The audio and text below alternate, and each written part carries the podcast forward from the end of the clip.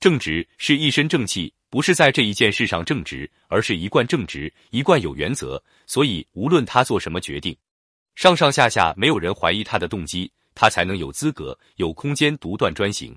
善良是真正爱人民、爱国家、爱部下、爱主君那种真挚的爱，没有一点虚假，每个人都能感受到。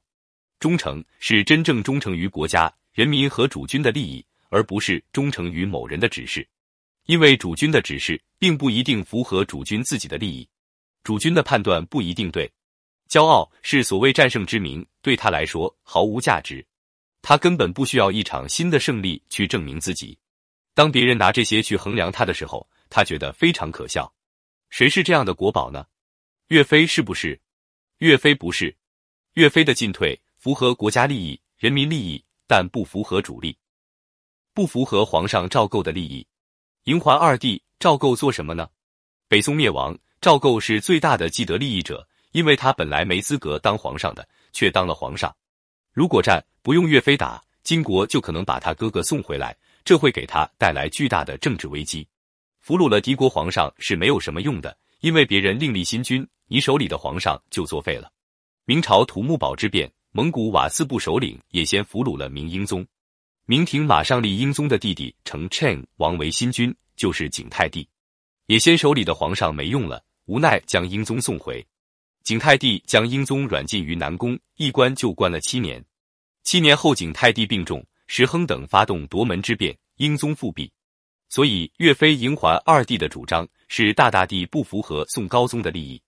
高宗和金国议和，继续扣留他的哥哥宋钦宗。而送还了他的亲生母亲显仁皇后，宋高宗成为南宋中兴之主，以八十一岁高龄善终。所以立和于主的是秦桧，不是岳飞。岳飞占了个为人是宝，秦桧占了个立和于主，各占一半。有一个人符合为人是宝而立和于主的标准，唐朝的郭子仪。郭子仪在安史之乱时任朔方节度使，在河北打败史思明，后联合回纥收复洛阳、长安两京。攻居平乱之首，晋为中书令，封汾阳郡王。代宗时，叛将扑顾怀恩勾引吐蕃，回纥进犯关中地区。郭子仪正确的采取了结盟回纥、打击吐蕃的策略，保卫了国家的安宁。郭子仪戎马一生，屡建奇功，以八十四岁的高龄才告别沙场。天下因有他而获得安宁达二十多年。他权倾天下而朝不忌，功盖一代而主不疑，举国上下。享有崇高的威望和声誉，郭子仪权倾天下，位极人臣。但是他坦坦荡荡，从来不对皇上设防。有奸臣猜忌他，说他要谋反，要皇上召他来看他来不来，不来就是要谋反，来就可以把他拿下。郭子仪从来是一分钟都不耽误，马上就去，不带任何护卫。